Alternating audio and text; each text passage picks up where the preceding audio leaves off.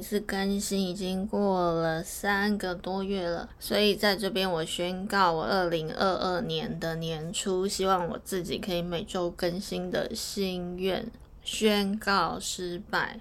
大家呢，如果有在看塔罗频道，或者是自己平常有在抽塔罗牌的习惯，当你抽到死神牌的时候，是不是都会先心中一惊？面对死亡呢，我们还是不免感到恐惧、害怕。但是死神牌除了牌面上看到的死亡、凋零，无论是一份已经不再适合你能力的工作，或是已经不同频的人际关系。或者是一种不再适合你的生活模式，我想那都必须经历死亡，才能重新调整生活中的平衡。所以呢，我今天就来分享我经历生活中各种死亡或者是重生的过程。日前呢，我就看了舞蹈家许芳宜的半自传电影《我心我行》。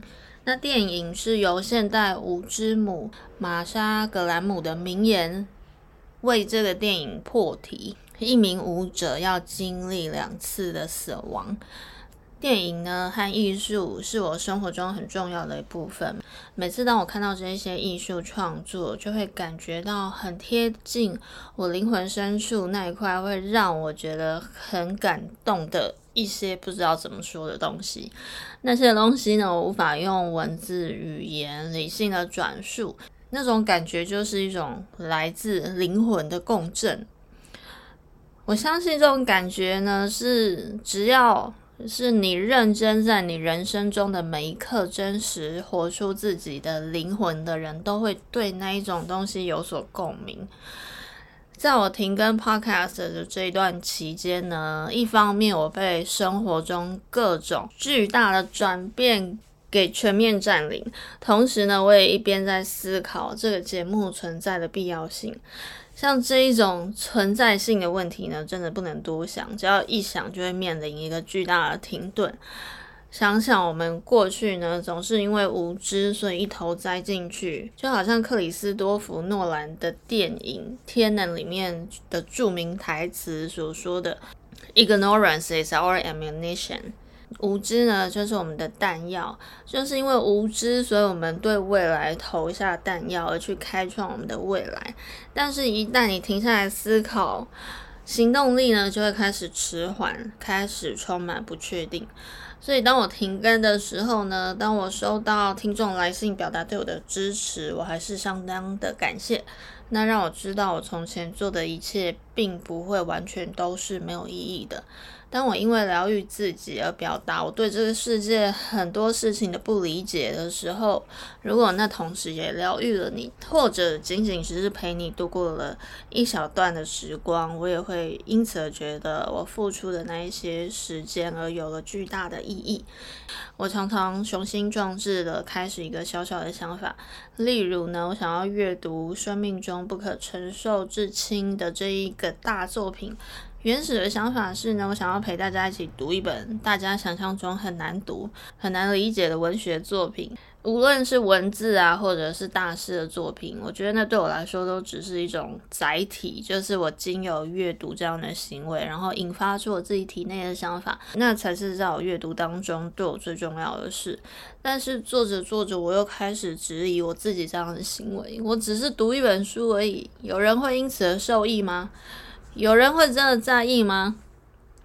越来越多这样的声音呢，就让我越来越少的动力想要去完成这件事情，所以我也就顺理成章的让这个计划有可能再次的半途而废，宣告失败。回到我刚刚说的，我所经历的心境上的死亡。我在经历我个人事业上的巨大死亡。我以为我该放下教学这一件事情，去寻找人生中真正的使命。但转了一大圈呢，我才发现我最大的热情仍然是教学。该经历淘汰的，需要自己重新建构起来的，是一种新的教学方式。而我这一次呢，离开我居住了很久的城市，回到我的故乡，重新的去清理我心中最大的恐惧，我理想中的家人的面貌与他们真实的面貌。死亡的是那一些我理想中的形象，但是我也真正的了解，能在现实当中去爱你身边的家人，而不只是爱你心中的那个形象。即使知道父亲他永远不可能会是我理想中的父亲，但他就是我父亲啊！我仍然爱他。经历死亡与重生，从来就不可能是不经历痛苦的。但是看清这一切之后，还能去爱的那一种爱，才是我所体会过最真实的那种爱。这当中呢，有太多想要分享的，但原谅我现在只能用这种很模糊又很抽象的方式来表达。但我相信呢，会听着这个节目的你，一定也是与我共振的灵魂。有些事情文字无法解释太多，但总觉得你们一定会在灵魂深处某个部分可以理解。所以这一节节目呢，除了要宣告。二零二二年每周更新计划失败以外，也要宣告这一季的结束。在十二月呢，还有很多我需要清理的部分，所以会不会在新的一年有新的一季继续疗愈自己，也陪伴大家？我到现在呢，也还没有一个很明确的计划。但无论是以文字或者是以声音继续陪伴大家，我想我都会找到一个适合我的载体。继续传达我的灵魂观点。那这一集以及这一季的人生研究所就跟大家分享到这里。